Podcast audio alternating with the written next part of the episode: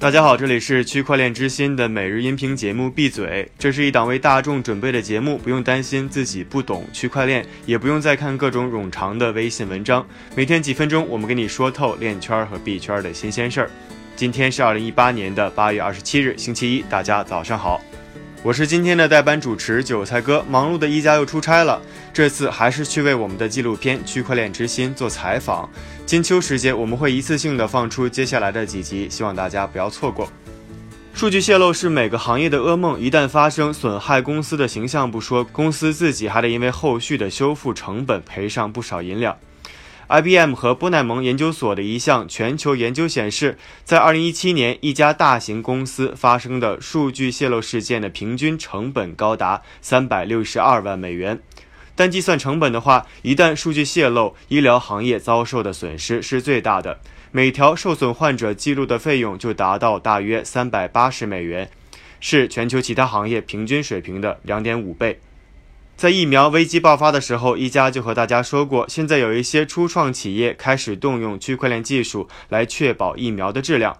其实啊，区块链技术还可以从多方面改变医疗保险行业。我们来和大家介绍一下几个重点。首先，过去传统的记录病例和医疗信息的方式被盗实在是太容易了。某个医疗员工的电脑一旦被侵入，整个数据库就全部都遭殃了。但是现在可以通过把病人的记录储存在基于区块链的系统中，那他们就可以永远安全且不可篡改。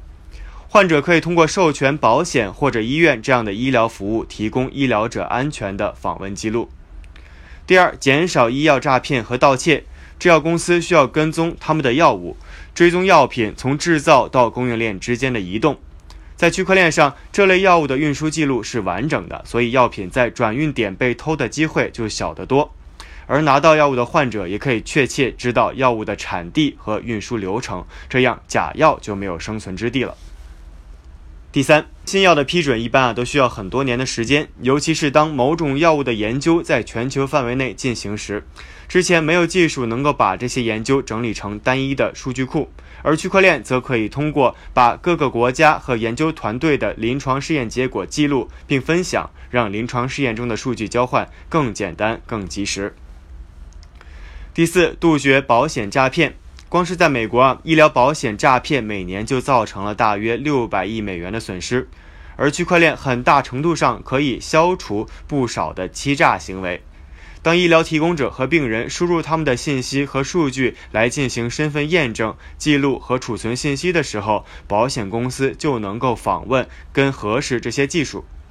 当然了，区块链也不是解决所有问题的灵丹妙药，但是目前可以确认的是，这项技术至少会为医疗行业节省一大笔钱。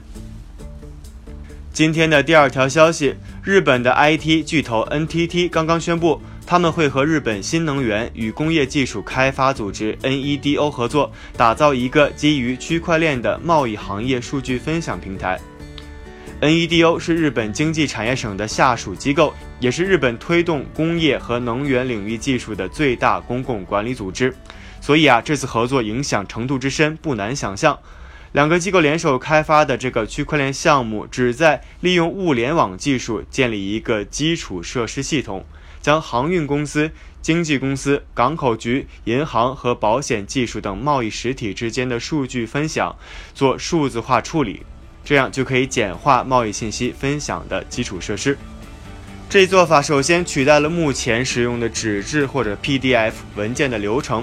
数据共享更高效也更准确。而且啊，过去这些过程昂贵而且耗时，需要大量的人工和时间输入数据检查错误。NTT 还表示，公司计划在明年引入新的基础设施平台，促进全球供应链的发展。其实啊，不仅在日本，本周早些时候，美国最大的执法机构之一——美国海关和边境保护局也开始对基于区块链的运输跟踪系统进行实时测试。接下来为大家播放一组链圈和币圈的快讯。首先，深圳税务局与市工商联合签署了合作备忘录，准备利用区块链技术来改善营商环境。第二条消息，朝鲜计划十月在平壤举办有关区块链和数字货币的国际会议，大会会期为两天，开幕时间为十月一日。